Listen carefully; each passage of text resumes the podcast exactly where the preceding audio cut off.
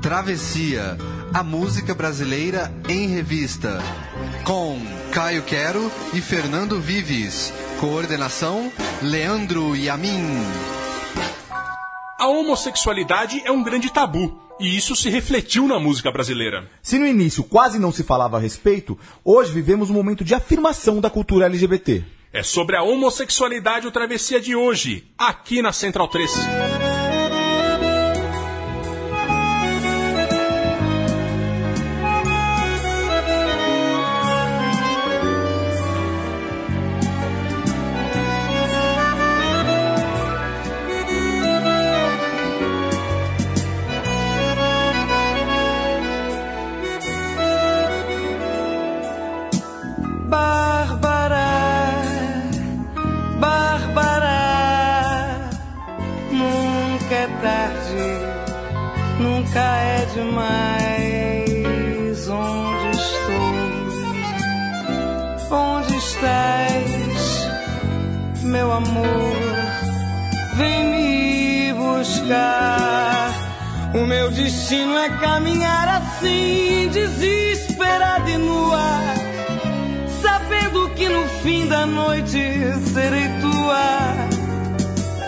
Deixa te proteger do mal, dos medos e da chuva, acumulando de prazeres teu leito de viúva.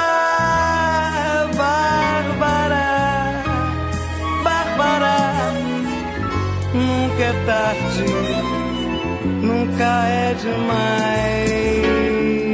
Onde estou? Onde estás, meu amor?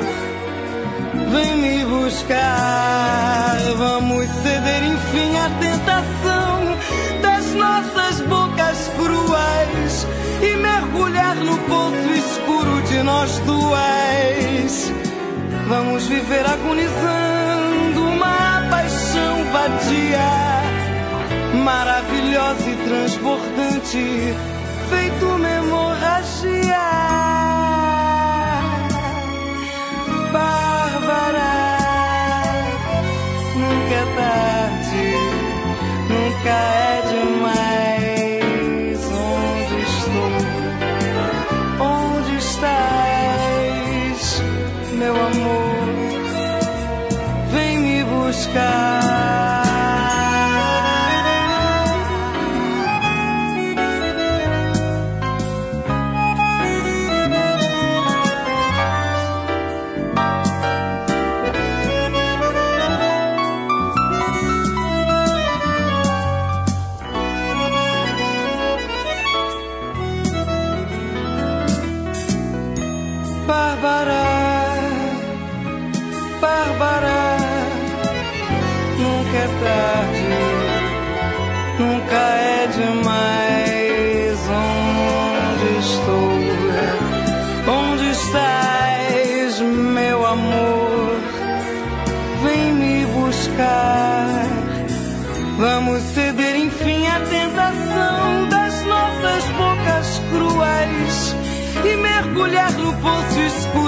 de nós duas. Vamos viver agonizando uma paixão vadia, maravilhosa e transbordante, feito uma hemorragia. Bárbara. Ao som de Angela Rorô, Bárbara 1980, tem um travessia, início travessia especial, o travessia sobre homossexualidade, que é um tema delicado, um tema, mas um tema que tem que ser explorado ainda mais nesses dias complicados que vivem o Brasil. Bom dia, boa noite, boa tarde, Caio Quero. Pois é, Vives, grande, o programa não podia ser mais especial, porque temos aqui uma presença muito ilustre, né? Uma pessoa que já foi citada muitas vezes no programa aqui, que, cujo livro, cuja, a- a- os livros, na verdade, cuja a, a grande uh, produtor de CD, escritor, jornalista, historiador, um dos maiores pesquisadores da MPB aí, a gente já citou várias vezes, a gente tem aqui com a gente o Rodrigo Faur, né, Vives? Bom dia, boa noite, boa tarde, Rodrigo Faur, que é jornalista, pesquisador produtor musical. Tem quatro biografias no currículo, Ângela Maria, Calbi Peixoto, Claudete Soares e Dolores Duran, fez o livro sobre a revista do rádio e também a história sexual da MPB de 2006 da editora Record, que é um dos guias do nosso programa aqui. Olá, Rodrigo Faur. Oi, meus queridos. Que bom estar com vocês, hein? Eu, eu que agradeço a sua presença aqui e temos também Leandro e a mim operando a nossa mesa como sempre. Rodrigo Faur, a gente começou ouvindo um dos grandes símbolos da homossexualidade na MPB, que é a Ângela Rorô, cantando o que acabou sendo ali naquele período, 1980, que é um, um hino da homossexualidade. Chico Buarque de Holanda e Rui Guerra. É, Dá para dizer que Angela Rorô seria é, é, é, o primeiro no, grande nome das mulheres é, é, é, a levantar essa bandeira? Como que você contextualiza a Angela Rorô? Na verdade, antes dela teve Alice Brandão, mas assim, mas acontece que assim a a Angela já começou tendo uma, assim, ela já chegou fazendo muito barulho, assim, na verdade. E, e logo depois do lançamento dela, que foi finalzinho de 79, um ano e meio depois estourou né, o, aquele grande escândalo que foi o, o, a briga dela com as hipóteses, que era, enfim, elas eram um caso na época e que acabou tomando todos os jornais e revistas, inclusive de uma maneira muito preconceituosa da imprensa da época. Né? Para você ter uma ideia, veja numa é, por exemplo, em vez de colocar comportamento, ou então briga, ou então, sei lá, alguma coisa, é, disputa entre cantores, alguma coisa, colocou virilidade. É. Nossa, no, é. Que era uma cobertura, né? no, era o tom então, típico assim, da época. É, exatamente. Então, era um, era assim, então, é, mas é isso, ela começou, ela, ela assim, as músicas eram sugeridas, na verdade, né? Não havia uma coisa escancarada nesse ponto, entendeu? Sim, Bárbara é um exemplo disso. Mas a gente viveu essa época que foi final dos anos 70, início dos anos 80, eu sempre digo que é uma época muito especial da música brasileira, uhum. porque ela, foi, ela era uma época que as músicas começaram a ficar mais sensuais, começaram a ficar mais abertas e começou a se falar mais de sexualidade. É, e também é, a música brasileira sempre teve uma muito, sempre foi muito triste e, e muito rancorosa e muito reclamona. E nesse momento é, é a primeira vez fora do carnaval que se faz esse tipo de música mais sensual, falando de comportamento e também falando da emancipação da, da mulher e falando também de algumas questões, hoje teria essa sigla LGBT, uhum. é, e também com muito humor sabe? Assim, não era nem sempre de uma forma pesada, às vezes também com muito humor. E romantismo também, no caso da Ângela, né? E... Então é isso, assim, eu acho que a Ângela foi talvez a primeira figura associada ao lesbianismo na música brasileira, embora antes dela tivesse muitas outras, mas nunca assumidas, né? Então acho que foi a primeira, assim, que embora in, in, in, é, inicialmente não fosse francamente assumida, mas que o tempo levou que ela se assumisse e inclusive fizesse disso até um, uma bandeira nos, pró nos próprios shows dela, contando a vida dela afetiva nos palcos. E, e, Rodrigo, essa sexualidade mais aberta, tanto no caso, como você disse, LGBT, mas também essa sensualidade fora do carnaval, ela é um fruto de uma, do, do desbunde dos anos 70, é isso? Porque nos anos 60 ainda tinha uma ah, coisa meio careta, né? No Brasil aconteceu o seguinte, essas coisas que sempre chegam um pouquinho mais tarde, né? Uhum. Então eu acho que lá fora a coisa começou, o boom começou nos 60. E, mas aqui veio um pouquinho mais tarde, assim. Aqui eu acho que foi realmente esse desbunde todo, é, foi um pouquinho, veio com um, um, um delay pra gente. Eu acho que lá começou um pouco antes. E aqui foi um pouquinho depois, talvez também por causa da própria ditadura. É, no final dos anos 70 a coisa começou a ficar mais interessante, assim, começou a ficar mais libertária mesmo, né? Até contra-atacar é, O desbonde é, é, interessante você falar sobre isso, porque não foi uma coisa nacional. Hum. Foi uma coisa de... Os doidões eram, eram localizados, né? Eram pessoas em algumas capitais, em alguns lugares, no caso do Rio tinha a Zona Sul do Rio, tinha alguns bairros de subúrbio também que o pessoal já também desmundava um pouco, mas era coisa setorizada, não era uma coisa da sociedade também 100%. Interessante. Como meio artístico, claro, também é, muito era fruto, é, boa parte desse desbunde, muitos desses artistas eram né, já entendeu? Mais, né, enfim, livres, né, de pensamento, e isso acabou que chegou até a música e acabou sendo massificado para o Brasil todo essas ideias, as ideias do Raul Seixas, as ideias do Ney Mato Grosso, as ideias é, da, do Perto dos Baianos, Gal, Betânia Caetano, Gil e os, os novos baianos, Moraes Moreira, Baby, Pepeu, do... É, nossa, um monte de gente que estava naquela mesma época fazendo coisas assim, já apontando para uma para uma coisa, até no, no, Brega a gente tinha o Vando e o Odair José, que também saíam um pouco da mesmice, no samba a gente tinha o Martinho da Vila, que pela primeira vez também colocava nas letras dele, ainda que tivesse um pouco de machismo em algumas, mas falavam do, do, do ato sexual de uma maneira muito mais aberta do que os antecessores dele, entendeu? Então isso já começava. Você tinha fenômenos, como acabei de falar, da Leci, que também estava começando com um discurso mais direto. Então isso tudo era um reflexo, as frenéticas, né? É, a própria Fafá de Belém também, que trazia um novo modelo de, de mulher, cantava com uma voz, sabe, assim, muito, muito exuberante, muito voluptuosa. É, então era um monte de gente, ao mesmo tempo, né, transgredindo, né? E, e coincide e, isso com o final da ditadura, né? Tipo, a abertura, as pessoas podiam é, do fazer meio isso. para o fim, exatamente. E desde o início já tinha, claro, desde a década, de, desde assim, teve Jovem Guarda é, que é, ousava um pouco, teve a, a, a, Tropicália que foi interrompida, teve aquelas coisas ainda nos 60. Nos 70 já teve Fio, Fio, Fio Maravilha com Maria Alcina, já teve, né, já começou lá no início, né, 73, os Secos e Molhados, já, já com Luiz Melodia falando, é, tente entender é, tudo mais sobre o sexo, já tinha uhum. isso.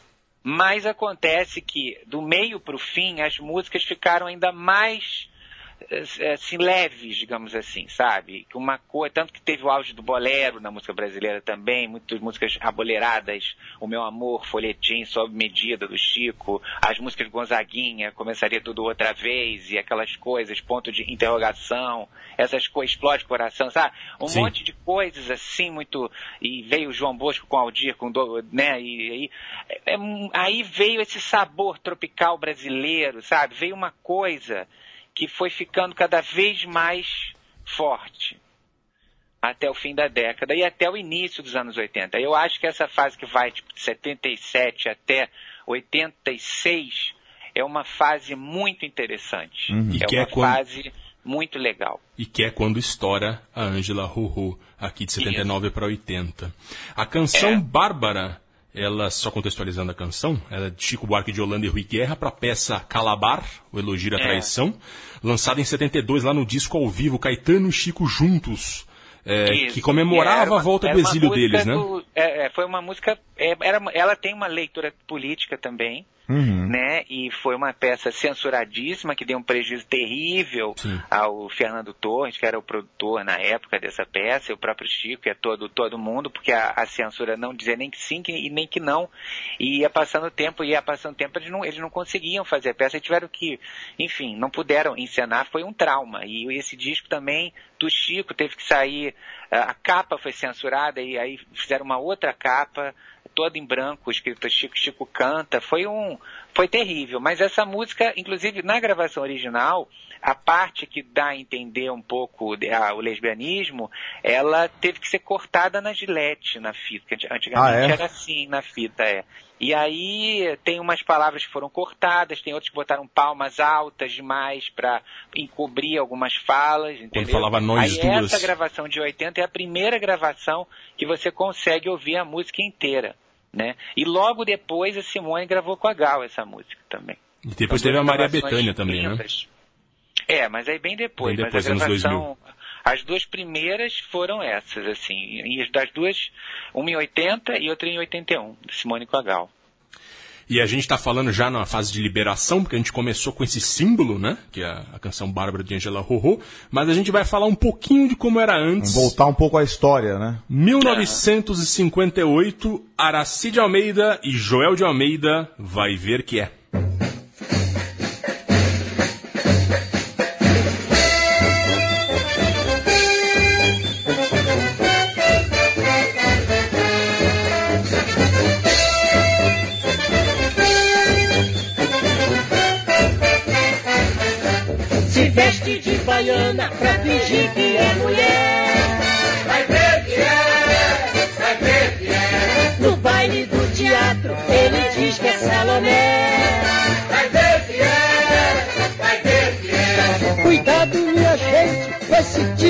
Rapaz. Diz que a gente tem, ninguém sabe o que ele faz. Se perde o lotação, nervosinho bate o pé.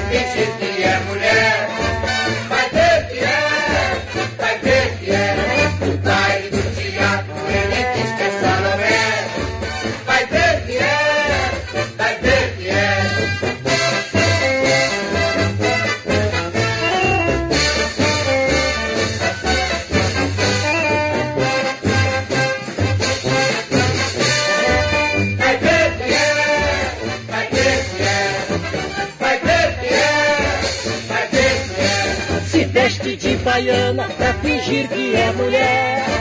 Vai ver que é, vai ver que é. No baile do teatro ele diz que é Salomé.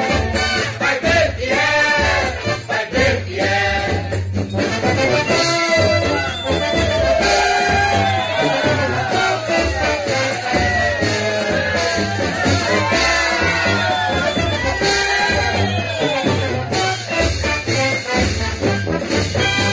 Vai ver que é. Canção de Carnaval de 1958, na voz de Aracide Almeida e o Joel de Almeida. É, o Joel de Almeida, que era um compositor, um cantor importante ali de carnaval dos anos 40 e 50. A música de Paulo Gracindo, esse Paulo Gracindo, o mesmo que vocês conhecem. E o Carvalhinho. É, Rodrigo Faur, a gente tem qual é a importância do carnaval para a homossexualidade antes dessa fase de liberação? E aí eu queria até que você apresentasse esse panorama dessa primeira fase aí da MPB, da música brasileira, como que lidava com a questão da homossexualidade. Eu queria que você contasse essa história aí pra gente também, aproveitando esse gancho aí. É, foi assim, até os anos 50, é, a, a homossexualidade era invisível, como, as, como era na sociedade. Assim, era uma coisa que só no carnaval aparecia, os homens vestidos de mulher e umas coisas assim, que se, se liberava um pouco mais. Mas, assim, quando se falava sobre o tema era em forma de pejorativa e de achincalhe, né? ou como uma aberração. Era sempre uma coisa assim mal vista, embora, enfim, sempre aconteceu por debaixo dos panos, isso desde a época de Casagrande e Senzala, né? Então, assim, isso sempre aconteceu no Brasil. Inclusive tem um livro excelente do João Silvério Trevisan, Devassos no, no Paraíso, que conta muito bem como é que era isso na época do Brasil Colônia, enfim. Enfim, isso não é, no- não é novidade, mas enfim, era muito repressor, então você não, ainda mais com ditadura, então por cima menos ainda, nos, nos períodos de ditadura. Mas mesmo os que não eram ditadura, era esse tema era um tema muito tabu. Então você tem umas, umas cançonetas no início do século, assim, quando que a nossa indústria eh, fonográfica começou em 1902. Então, assim, ainda na época da gravação mecânica, antes do microfone elétrico, quer dizer, você tinha uma, não tinha nem censura ao disco ainda. Então você tinha umas cançonetas feitas muitas para o teatro de revista, umas coisas bem de duplo sentido. E lá você vai achar músicas como o, o Bonequinho, que era uma música que falava subliminarmente de um menino assim, meio afeminado, que tinha uma bunda bem feita. E você vai ver coisas parecidas assim nesse início assim da discografia. Inclusive é preciso de uma até uma um estudo mais aprofundado, porque com certeza as pessoas vão achar outras coisas do gênero. E aí, aí o Noel tem a música Mulato Bamba, que eh, teria sido assim uma, uma, uma alusão ao Madame Satã, que fala um pouco sobre isso nos anos 30. E aí a gente tem um vácuo, assim, de- assim, é muito, não tem praticamente, quase não tem músicas que falem sobre isso. É, teve algumas, como. Uma, teve até uma música que o Nelson Gonçalves gravou, Carnaval de 56, todo vedete do Wilson Batista, que foi censurada, que falava do baile dos enxutos que tinha ali na Praça Tiradentes, que os homens se vestiam de mulher. Inclusive, teve ano que esse baile foi proibido, inclusive. É, e aí tem essa música Vai Ver Que é o Carnaval de 59, que é muito interessante, que é do Joel de Almeida, que era da dupla Joel e, e Gaúcho, uma dupla que vinha lá da Era de Ouro e com a Araci que, que fala que é, se veste de baiana para fingir que é mulher, vai ver que é, vai ver que é.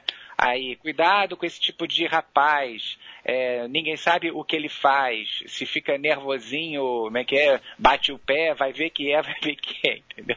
Pejorativo. Então, tinha, já tinha esse, Então, quando aparecia e a censura ainda não, né, não pegava a música, era para esse lado, assim, da gozação, Uhum. entendeu?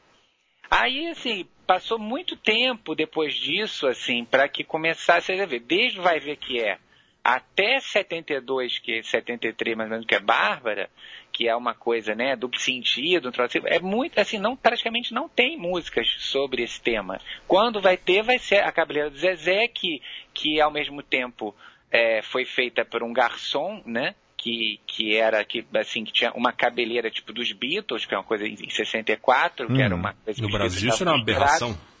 é, e era uma coisa assim, aí toda assim, naquela época todo mundo que fugia ao, ao padrão, ou que tinha cabelo grande, ou que usava bolsa, no caso na década de 70, ou que, enfim, qualquer coisa que, que, que fugisse, por exemplo, é, é, é, a- ao, aquela, porque assim, a- a- o que era de homem e o que era de mulher eram fronteiras muito demarcadas muito dem- demarcadas. As pessoas de hoje não têm ideia disso. Eu fiz um programa com o, o Ney Mato Grosso e o Edistar, Hum. é, que são né, de bondade da década de Símbolos. 70, que falavam que, por exemplo, que se você usasse a sandália havaiana era considerado coisa de mulher. Que você não podia usar pulseira, você não podia usar brinco, você não podia usar uma sunga mais apertada. Tudo era coisa Nossa. De, sabe, de mulher. Era uma coisa que não. Homem que era homem não podia usar nenhuma camisa vermelha, uma camisa colorida, entende? Então, era, era tudo muito conservador. Então, é desse contexto conservador que a gente tem que entender, é, é que a gente tem que contextualizar as coisas, entende? Porque hoje as pessoas são muito burras, né? As pessoas emburreceram dos anos 90 para cá de uma ma- maneira que eu fico estarrecido. As Por quê? Por quê, Faur? contextualizar mais as coisas. As pessoas querem pensar a sociedade pré-internet como se tivesse internet. Aham. Só que não era. A gente tem que pensar que a sociedade veio evoluindo a passo de tartaruga, porque era uma outra época, sabe? As coisas eram eram muito diferentes, né? Se você pensar que, que o Erasmo conta no livro dele que para ele conseguir ter uma intimidade com uma garota, em 65 ele teve que esperar a novela, os intervalos da novela Direito de Nascer que parava o Brasil para ir para a escada do prédio com a, com a- menina. Tá entendendo? Esse espaço privado, até o cinema, os pais às vezes não, não deixavam o homem levar uma menina no cinema, para roubar um beijo no cinema, entendeu? Era, o, espaço privado era, um- era muito difícil. Então, assim, é nesse contexto que a gente tem que entender. Se já era difícil para homem e mulher, você imagina para o transgressor de gênero, ou, ou sexual, quer dizer, para o gay, ou para o transgênero, quer dizer, era uma. Era, era dificílimo, era uma coisa tudo muito pianinho, muito sugerida, ninguém falava que era, ninguém falava que não era, artista muito menos. Entendeu? Era uma coisa muito velada.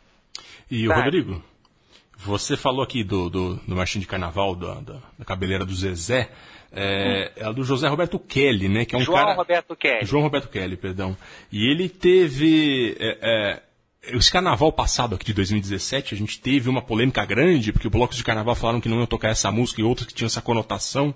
É, mas na verdade o Kelly, ele não era só isso também, né? Ele, ele, ele chegou a fazer teatros, ele, ele, ele fez teatro com a Rogéria, se não me engano. Não, não, pois é, o João Alberto Kelly, aliás, eu falei com ele hoje, ele é um grande amigo meu, uma pessoa muito querida, e apenas o João, ele, ele traduz a época a, a qual ele veio. Então, assim, você fazer uma gozação, é, chamar a menina a lésbica de, de sapatão, ou você fazer uma coisa assim, ele fez também o Menino Gay, que é uma música genial. Que fez menos sucesso, né? Que falava assim, esse menino é gay, gay, gay, gay, é bonitinho, sabe tudo que eu não sei. De dia ele é gatinho, de noite ele é gatão, mas só que tem um bigodinho de machão, de machão, de machão, quer dizer, maravilhosa a música, tem nada de homofóbica, entendeu? Então, assim, e, e depois ele fez uma maravilhosa também para as travestis, ele fez a, a Maria Sapatão, menino gay, e uma para as travestis que foi censurada em 83 já. Censura tardia. É, que era assim, é, esse ano quem vai ganhar? O Bloco das Mimosas, o primeiro lugar, Rogérias e Valérias, que confusão, não sei, não sei o que lá dentro do salão. Olha o pau, olha o pau, cadê? Olha o pau, olha o pau, cadê? Era maravilhoso. Aí Sim. eles censuraram esse, esse refrão. Então, assim, era uma, uma gozação, mas assim, é, também não se pode pensar essas coisas com os olhos de hoje, os ouvidos de hoje, você tá entendendo? É, o que, que você acha, Na Paulo, época dessa... era o normal, entende? Era uma coisa normal você falar uma coisa dessa. E o que, que você acha, Paulo, da polêmica aí? Kelly, só uma coisa, o Kelly em 64, ele escreveu a música do primeiro show de travestis importante do Brasil, que foi o Leguels, com o Mário Meira Guimarães. Quer dizer, se ele fosse uma pessoa tão homofóbica e preconceituosa, ele não teria feito isso. Foi o, o show que revelou para o mundo enfim, pro mundo, é ex- exagero, mas pro, pro Brasil, Rogéria, Valéria e aquela turma toda que tá nos Divinas Divas. Nos- No, lindo filme da Leandra Leal, entendeu?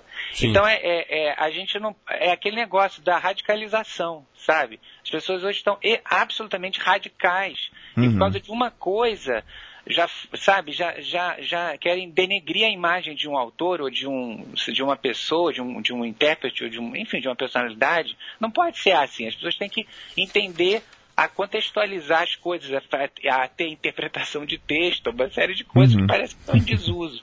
E pra você é tranquilo tocar essa música carnaval? Você acha que é exagero não tocar? Essa polêmica toda que teve aí nesse ano aí? Olha, eu acho que a sensibilidade de, de cada um, eu não posso, eu não sou Deus, não, eu não estou aqui para julgar ninguém. Eu acho que se, se tiver um grupo de foliões que se sentem incomodados, é, não cantem, não toquem, mas assim, é, se agora para mim é uma coisa que já virou folclore isso, entendeu? É uma sim. coisa que já não já não tem o peso que parece ter, sabe? Mas isso é uma opinião. Eu também não acho que seja a opinião certa. É uma opinião. Agora eu acho que naturalmente a evolução da sociedade vai levar a outras canções, a outras coisas mais modernas, a outros enfoques, entende? Agora, eu só, eu, só, acho que não deve proibir, porque aí o proibir você apaga a história. E querendo ou não, isso é história. Uhum. Proibir você tira a contextualização também, né? Aí Fica difícil. É, eu acho que a gente deve, eu- a gente deve problematizar, mas não, não censurar. Perfeito. E agora a gente vai ouvir Leci Brandão. Você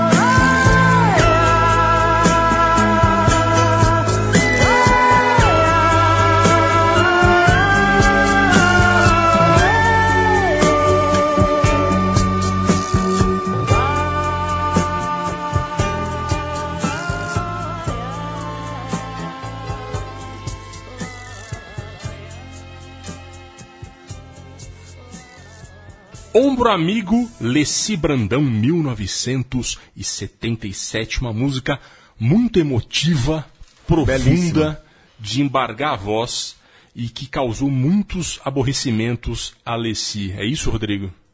Com certeza. É, imagina, a Alessi, uma, uma, uma mulher de classe média, quer dizer, que veio da po- pobreza, mas conseguiu, é, enfim, ter uma vida, assim, estudar em, em em bons colégios e se enturmar com o pessoal universitário da época. E ela é, acabou que, por conta disso, ela começou a ter um discurso muito politizado na obra dela. Uhum. Só que ela era uma das pioneiras é, da ala de mulheres da, da ala de compositores da Mangueira, era negra, né? E ainda por cima falava desses temas sexuais nas canções dela. Ela sempre foi muito reservada em relação à sexualidade dela, mas não tinha, não tinha nenhum temor em falar abertamente e defender a causa gay nas canções dela. Então ela tem uma série de músicas dessa época, por isso que eu digo que ela é pioneiríssima. Assim, ela é a primeira assim que teve coragem de fazer músicas bem diretas na, na época da ditadura a favor das minorias sexuais. Uhum. Então ela tem as pessoas e eles, ela tem é, Ferro Frio, Chantagem, uma série de músicas que falam que, questão de gosto, né? Que é o nome do segundo LP dela, questão de gosto é maravilhoso. É, você, você no- nesse leio, é, nesse trecho eu leio aposto, você diz que é a gosto, questão de gosto, questão de gosto, entendeu? Então é maravilhoso, entendeu? E essa música Ombro Amigo, ela, ela fez porque, assim, realmente, para você ter uma convivência, é, apesar de que as boate gays eram muito censuradas, elas existiam, mas não se podia falar que era boate gay, porque senão fechava. Uhum. Então, era uma coisa bem. Aí nos 70, sim, começaram a aparecer algumas boates, mas antes, anos 60, 50, tinha, mas ninguém podia dizer que era. Aí ela fala, e você tem que ir para a boate para bater um papo e desabafar, e quando a saudade lhe lhe bate, surge um ombro amigo para você chorar. Então é, é muito triste, né? Muito, é uma coisa muito sofrida se ouvir isso, porque realmente isso é o retrato de uma geração de pessoas que eram perseguidas e que eram oprimidas. É, se até hoje ainda tem gente que é, você imagina naquela época. Então é, foi muito forte. E, e aí o Nelson Mota acho que fez um, um artigo no Globo falando do Alessi e o, e o mundo gay. E isso foi assim uma porrada tre- tremenda para ela, né? E ela ficou muito estigmatizada com isso.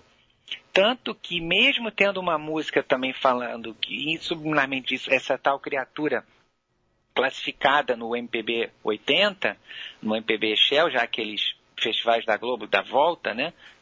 É, mesmo assim, ela foi, ela foi mandada embora da Polydor, da gravadora, ficou cinco anos sem gravar. Nossa.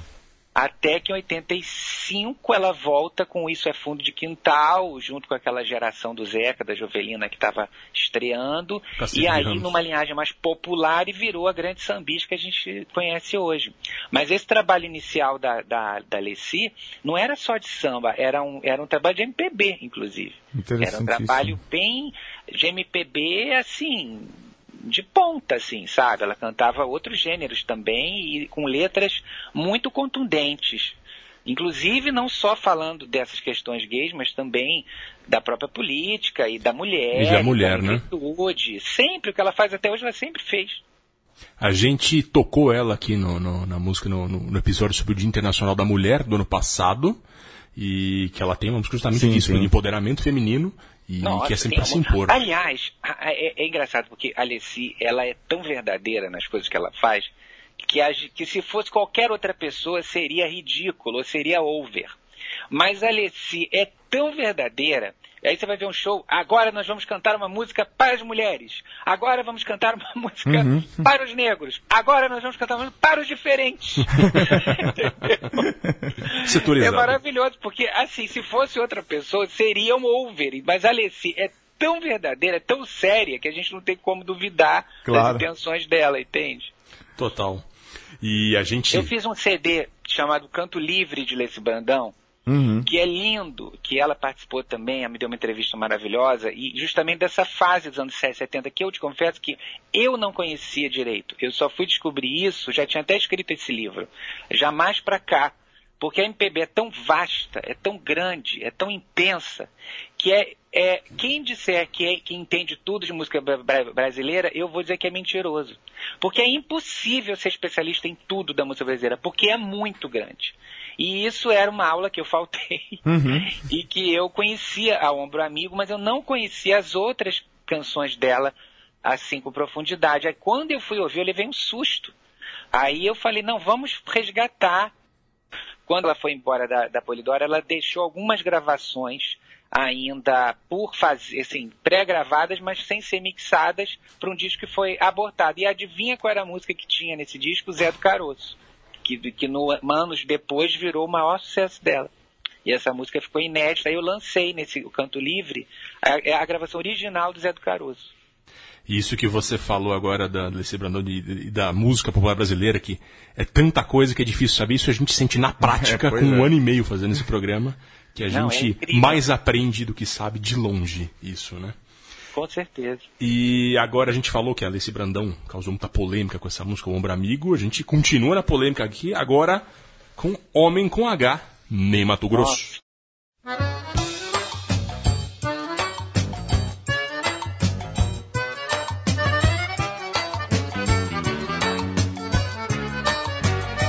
Nunca vi rastro de cobra nem couro de lobisomem.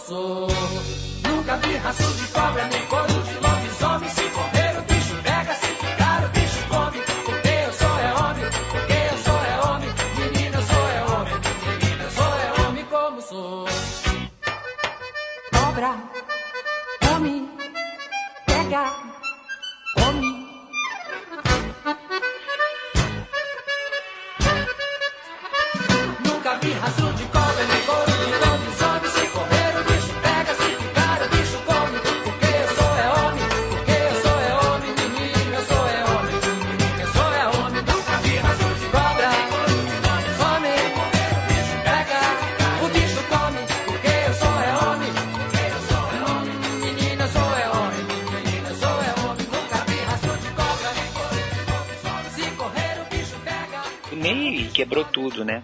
É, é, uma, é um cara que às vezes não é bem interpretado, É. né? Porque nem sempre, que talvez ele não se alinhe hoje assim, a, ele nunca quis ser um militante da causa gay, como alguns novos artistas gays hoje gostariam que ele fosse. Só que ele fez de outra maneira. Eu acho que é isso que as pessoas não entendem.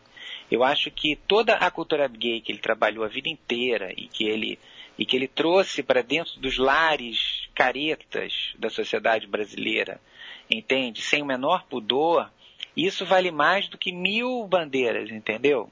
É, o, Ele nunca quis ser. Inclusive, muita pouca gente sabe, o Ney já foi casado com uma das frenéticas, com a Regina Chaves. Ah, é? isso a gente não sabia. Ele já ficou com várias mulheres e ele já teve as relações. Claro que ele normalmente tem muito mais homens, já teve caso com o Cazuza, que a gente, gente- aliás, ele odeia que eu fale caso. Teve um romance com o Cazuza. ele já teve é, um, um grande companheiro que morreu de AIDS, né? É, e que ele teve que cuidar até, até ele morrer no início da década de, de 90, que, aliás, é, até é, então, assim, mas ele, ele nunca quis ser, assim, uma, uma bandeira, mas acabou sendo, porque ele era o sinônimo. Se você falar assim em, em gay ou em bicho ou coisa na década de 70, era o Ney, Uhum. entendeu? Ele era icônico, porque ninguém teve coragem de fazer o que ele fez. Ele, ou, E eu, inclusive, indaguei muitas vezes. Falei, nem como é que você não foi preso, nem, nem torturado e nem morto pela ditadura? Ele falou, olha, eu não sei. Sinceramente, eu não sei. Ele, por um, por um lado, pelas crianças terem gostado tanto de Secos e Molhados, é, se identificado com a coisa lúdica, daqueles homens pintados e tudo mais, e aquela dança, isso salvou muito ele, porque tirou a coisa só do sexo, né? E também durante a vida dele, talvez por ele ser uma pessoa muito séria, ele nunca aparecia rindo nos primeiros shows, era sempre uma coisa muito séria, era sempre muito. Eu acho que ele conseguiu escapar por isso. Mas ele me contou uma vez que, que um, um compositor, que depois eu descobri que foi o Aldir Blanc, uma vez estava em Brasília e, e lá foi falado: olha, esse aí não tem. que o, o Aldir é sempre a Brasília para liberar as músicas dele Hum. que eram censuradas. Aí um cara falou assim: ah, esse aí não tem jeito, esse só matando. Então, Nossa. até isso passava pela cabeça dos caras, entende? Do Ney. Então, assim, realmente, ele, tudo que vocês possam imaginar que essa, a, a geração das novas bibas aí tá, tá fazendo hoje, alguns, inclusive, com muito talento, o Ney já fez, querido, 40 anos atrás. O Ney já gravou clipes cor-de-rosa, todo de, de cor-de-rosa, depois beijava o espelho, entendeu? Já botou é, roupa dourada, entendeu? Colante, entendeu? E rebolando na, na câmera de televisão, entendeu? Já botou peruca, já botou o diabo, fez tudo que se possa imaginar o Ney já fez. Já gravou dando pinta e gritando, sabe? Tudo que se faz hoje ele já fez 40 anos atrás. o Ney Então, Mato A Grosso. gente tem que bater cabeça para ele. E o Homem com H é uma, uma gozação, um forró, que quando teve aquele Odorico Paraguaçu no Bem Amado, É. é, o, o personagem do Paulo Gracindo, do Odorico, falava, eu nunca vi rastro de cobra nem cores de lobisomem. Aí o Antônio Barros, que era um nordestino, achou isso muito engraçado, Aham. fez isso e teve a ideia, porque eu sou homem, porque eu sou homem. E na época o Ney estava em secos molhados. Então ele já pensou no Ney naquela época. Uhum. Acontece que ele tentou que a música chegasse até ele, por alguma razão não chegou. Ele próprio gravou, mas enfim, não deu em nada. Até que finalmente, na época já que ele era produzido pelo Mazola, ele conseguiu levar a música até ele. E o Ney não estava muito afim de gravar, porque nunca foi cantor de forró, nunca. Enfim. Uhum. Aí o Gonzaguinha, que estava passeando pelo estúdio ali perto, quando ele ouviu, ele achou genial. Falei, Ney, você tem que gravar isso, porque você. Só você, isso é uma gozação, sabe? Você, sabe? Só você pode gravar essa música. Vai ser muito engraçado. Uhum. Aí, aí ele tirou o grilo do Ney. Porque a, a princípio gravou, mas não sabia se ia botar no disco, ainda estava indeciso. Aham. Até que ele gravou e foi o maior sucesso da carreira dele. Foi um maior sucesso e causou alguma polêmica também na época entre os gays, não foi? Eles, eh, alguma parte do, do- da comunidade não gostou muito, achou que, cara, você está denegrindo a gente. Isso também existiu, não existiu? Olha, não sei, eu não, eu não, é, essa, essa, isso aí pode ter acontecido, mas é, foi superado porque, sabe, foi um negócio assim tão forte.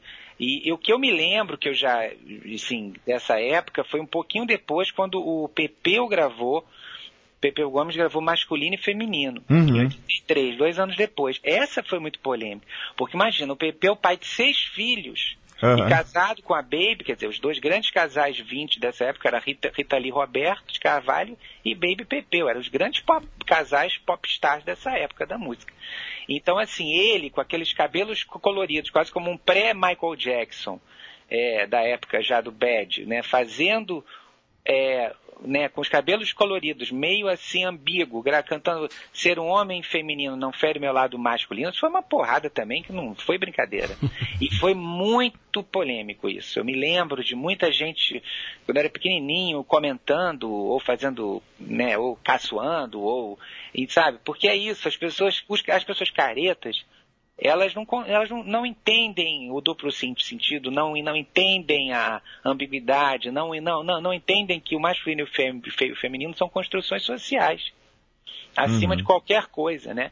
E aí fica naquela eterno o rosinha pro quarto da menina e o azulzinho pro quarto do, do menino. Então, isso é uma coisa muito li- limitadora, uma coisa muito cultural e que eu acredito que com as novas gerações e, e a evolução da sociedade isso tende a mudar porque isso é uma isso como eu digo é uma construção social assim essa essa questão A gente torce para que isso mude, né?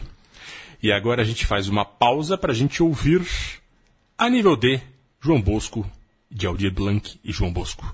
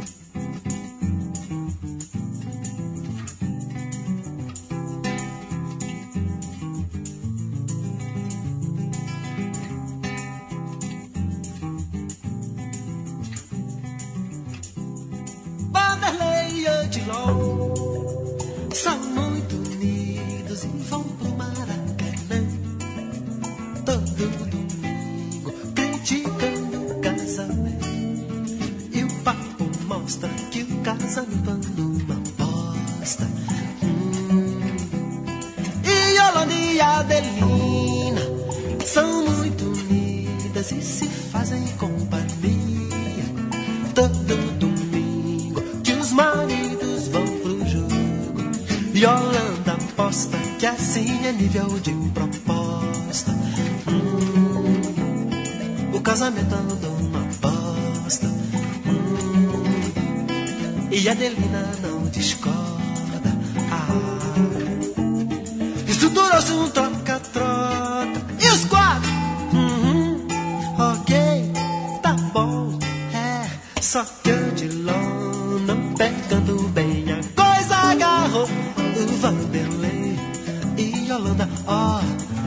Adelina. Vanderlei e Odilon, bem mais unidos, empataram capital. Estão montando restaurante natural, cuja proposta é cada um come o que gosta. E e Adelina, bem mais unidas, acham viver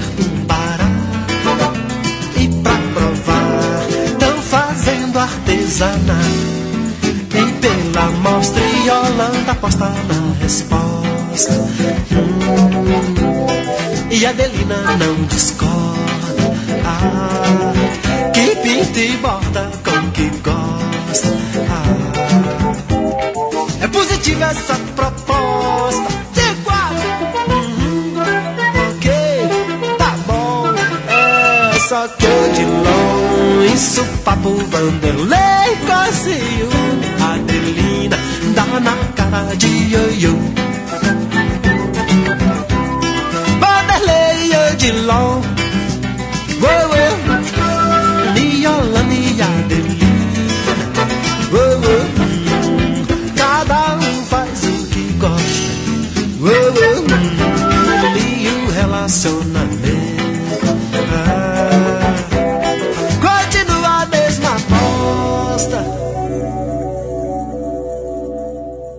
A nível de João Bosco com Aldir Blanc, na verdade na composição com Aldir Blanc, ele cantou sozinho na versão que a gente ouviu. Tem uma excelente versão também do MPB4 ao vivo, no fim dos anos 80. A Não, música. de estúdio. De estúdio, eles gravaram em estúdio. É porque eu, eu achei uma. Um dos links que eu tinha separado era também um link ao vivo do Talvez MPB4. tenha uma- tem, é. de estúdio, tem de estúdio também. Tá. E a gente ouviu a história de Odilon e Vanderlei, e Holanda e Adelina.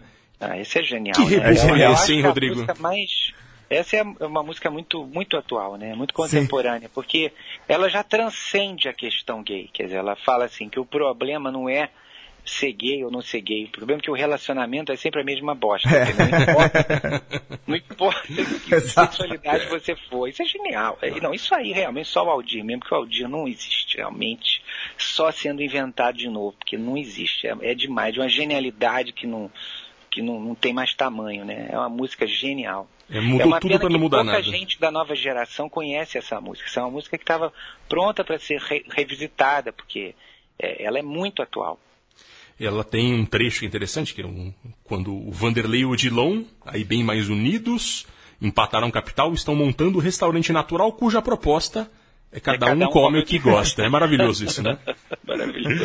Então, mas é interessante isso que depois tem, aí todo mundo tá fazendo o que gosta, né? Ou seja, Vanderlei tá com o Odilon, Yolanda Adelina, e o relacionamento... Os casais, é, É, genial. é. mas o relacionamento continua a mesma bosta. É quase um tomar de. Lampedusa aqui, né? Sexual a coisa, né? Mudou tudo, mas não mudou nada, na verdade, né? É, é.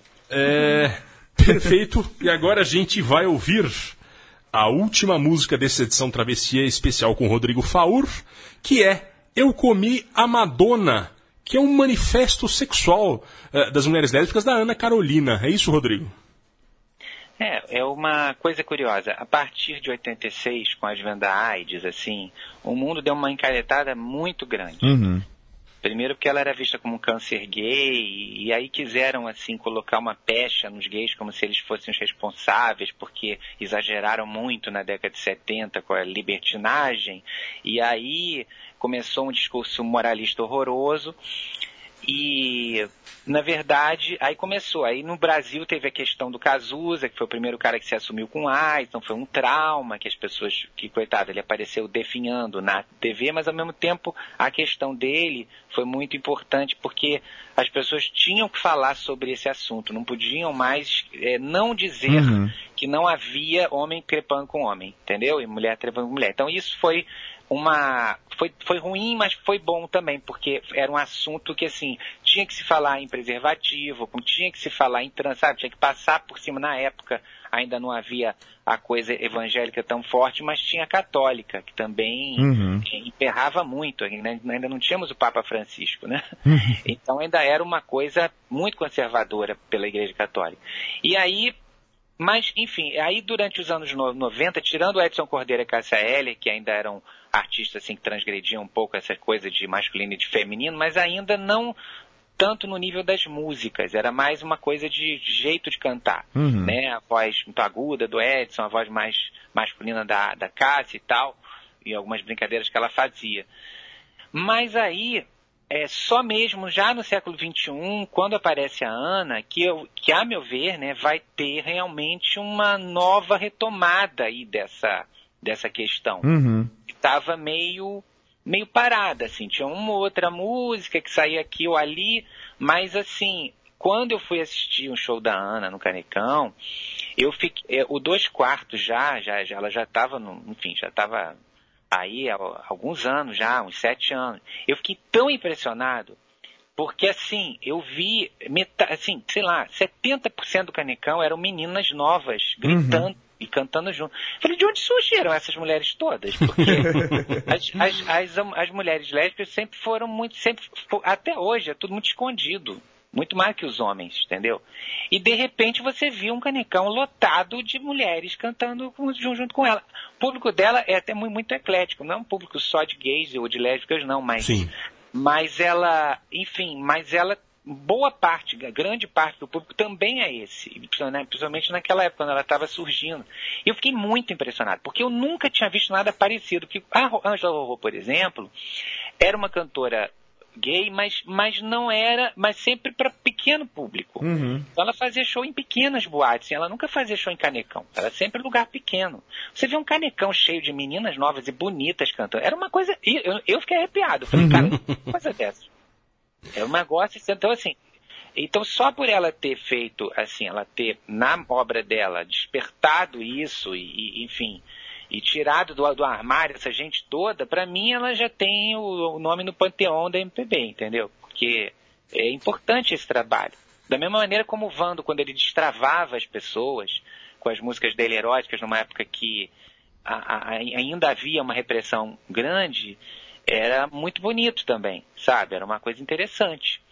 Então, é, eu, eu, eu, dou, eu dou muito valor a esse tipo de artista. Às vezes isso transcende até a qualidade da obra, sabe? Você pode nem gostar de algumas músicas, você pode nem achar as melhores, mas eu acho que o artista que consegue é, transcender né, a própria obra, quer dizer, despertar no público algum tipo de destravamento, seja Uhum. ele de que forma for, só isso, para mim, já é uma atitude quase social, assim, sabe, da, do Isso. trabalho artístico, sabe? E isso, é, num tempo em que a música pop, em especial, lá fora isso é muito forte, é, é- é- o artista, além da música, também tem muito da postura, né? Ele vende a postura de uma maneira muito forte, Ah, né? com certeza. Comportamento, né? Certeza. Hoje, então, né? Só tem isso, né? Pois É, então. Hoje, então, a, a música ficou em terceiro lugar, né? Hoje em dia é muito mais a imagem e, e o que você quer vender do que até a qualidade da, da música. Tanto que o clipe vem junto, para você se distrair com o clipe, né? Então, Distrair com o clipe. É, lógico, entendeu? E pra encerrar, Rodrigo, eu queria uma projeção sua da homossexualidade hoje na música. Você, você entende que é bem discutido, é mal discutido? Pra onde tá indo isso depois de ter essa fase de liberação? É, é, Depois desse encaretamento, é, depois da um encaretamento, volta. Como você depois tá vendo voltou. hoje essa Olha, cena?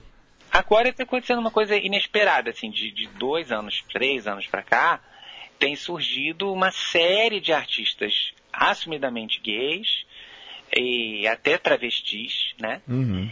Que estão fazendo, que cantam muito bem, diga-se de passagem, e estão aí, assim, eles ainda não estão na TV Globo, Uhum. sabe? Eles ainda não estão ainda frequentando tanto as, sabe, os programas de audi- os Faustões da vida. Não, é, não, é, não, é, não, é, não são massificados. Eles vão Mas acontecendo. você vai nos shows, eles estão sempre cheios. É um Sim. fenômeno. Então você tem é, o, o Johnny Hooker, a Lineker, é, o, a Bahia e as cozinhas mine- a cozinha mineira, é, que é um, um duo de travestis, um trio de travestis.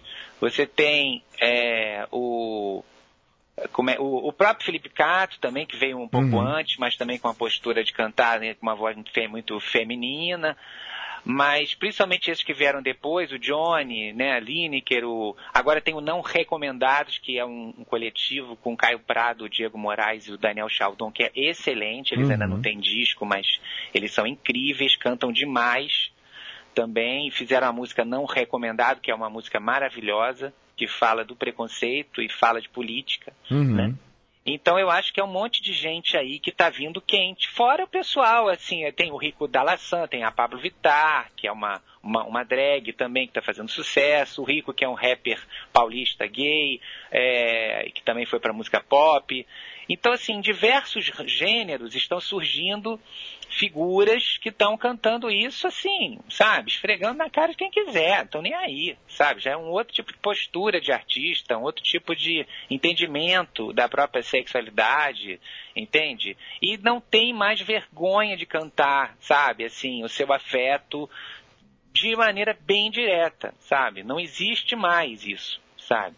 Que é exatamente o que a gente gostaria que fosse, né? Uma Cada vez coisa mais, absolutamente normal, comum Pois e. é, cara. Então, sabe, é incrível que assim, tem muitos artistas hoje na faixa de 60, 70, até 80 que não conseguem falar sobre isso. E a gente tem que respeitar porque é outra é, é, Uhum. é uma coisa difícil realmente sabe, para gerações mais antigas, porque é uma coisa que se aprende desde pequeno que eh, não se deve falar disso, entendeu, em alto e bom som, entendeu? Uhum. Então isso fica encruado, mesmo que isso apareça eventualmente em uma parte da obra dessas pessoas, ou que, sabe, todo mundo saiba, mas é uma coisa que nos fala. O Ney é um caso raro de um artista dessa gera- gera- geração que, embora não queira, é, é, enfim, assumir uma mi- militância, sou gay, vamos para gay, né, mesmo assim, ele, já, ele é o único que fala abertamente dos casos que ele teve, da, sabe, da vida um pouco da vida sexual dele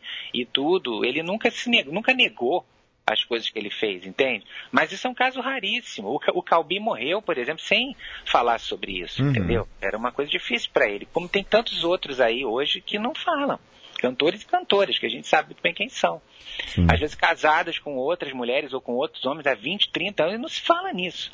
Então agora eu acho que assim, aí você vê que apesar do conservadorismo, apesar dos reacionários, você vê que realmente a sociedade caminha, não tem jeito, as coisas vão se transformando. Não tem jeito, sabe? As coisas têm, tem uma hora que não dá mais. Então você vê as três grandes questões de hoje quais são? A negritude, a questão da violência contra a mulher e a questão do- dos gays e, do- e dos trans. Quer dizer, isso era, era- eram, são coisas que as pessoas vinham aguentando, aguentando, aguentando. Aí chega uma hora que não aguenta, sabe? Tem uma hora que, que, que entorna o caldo. Aí, claro, tem os extremismos, tem os exageros, tem o patrulhamento excessivo, mas isso tudo faz parte, porque a sociedade não é uma coisa convencional, é tudo uma coisa que, que a gente tem que entender que é assim mesmo, é uma infelizmente as coisas não são como a gente gostaria, não são redondinhas. Uhum. As coisas, sabe, é dois passos para frente e um para trás, às vezes, né, mais três para trás e um para frente, às vezes algumas pessoas ainda estão vivendo na década de 30 e outras já estão em 2050, é assim. Uhum. Sabe? Se você pensar que ainda tem mulher que anda de burca, Pois é. 17, que agora está tendo um, um referendo lá na Arábia para que as mulheres possam dirigir, Exato. sabe? é, A gente está em 2017, meus amores, entendeu? Então ainda tem, você vê a questão do, do negro ainda como é uma coisa terrível, quer dizer, você não vê, você vê, até a Elisa Lucinda, minha grande amiga, brinca que a gente está vendo esse, essa, esse horror na política, mas não tem um preto, tá? tá todo mundo que está sendo investigado é branco. Não tem um preto, hein? Não tem um preto. Então é sim. Porque é assim, você nos altos carros não tem preto, Pois é. sabe? é. Então, assim, aí você começa a entender as coisas, sabe? Eu acho que é isso. É, é duro porque você que foi educado de uma maneira até, sabe? Você, tem, você é forçado a repensar. Isso incomoda, isso tem tra- transtornos, isso é uma coisa que, às vezes, a, a pessoa falava uma piadinha, uma coisa assim achava que aquilo era uma coisa normal e hoje em dia as pessoas não falem porque ofende, sabe? Então é uma transformação que vai ainda durar muito tempo, que não é, vai ser fácil, mas que como a música brasileira, no caso que a gente está falando, né, é uma catalisadora perfeita de toda a nossa sociedade, é uma cronista de costumes excepcional, ela mais uma vez ela vai trazer à tona essas questões, porque ela, já que essas questões estão tão fortes, agora é natural que surja um monte de artistas para falar sobre isso nas músicas. E é o que a gente está vendo. Rodrigo Faur, é, foi um prazer enorme ter você Enorme, aqui. uma honra. um- Muito obrigado por. Eu aqui agradeço a Foi- vocês, queridos. Uma delícia, a gente aprendeu bastante Muito, com nossa, isso. foi- É, e a gente abriu, como você falou, mais leques da música brasileira pra gente conhecer. E, enfim, Quando é que vai ao ar esse programa? vai ao ar na próxima sexta-feira agora. Ah, que ótimo, maravilha. Muito obrigado. Obrigado, Leandro e a mim, Central 3. Obrigado pela parceria Caio Quero. Obrigado. Encerramos com Ana Carolina, Eu Come a Madonna.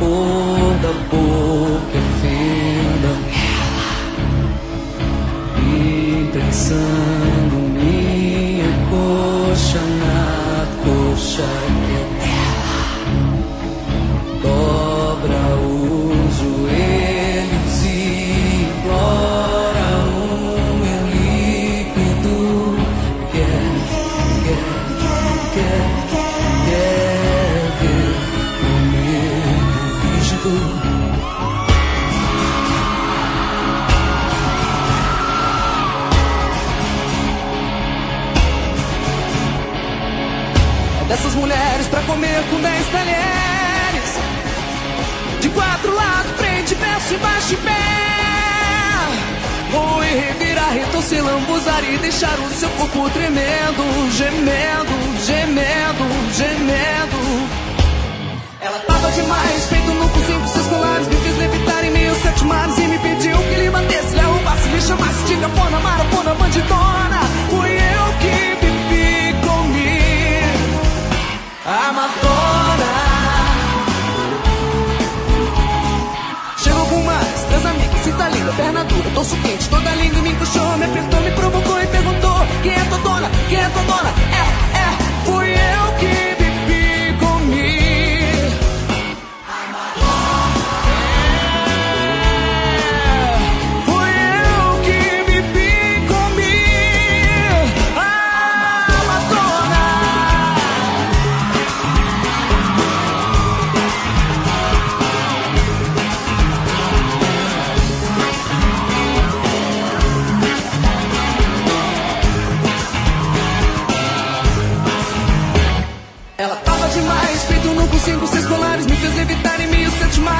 pediu que lhe.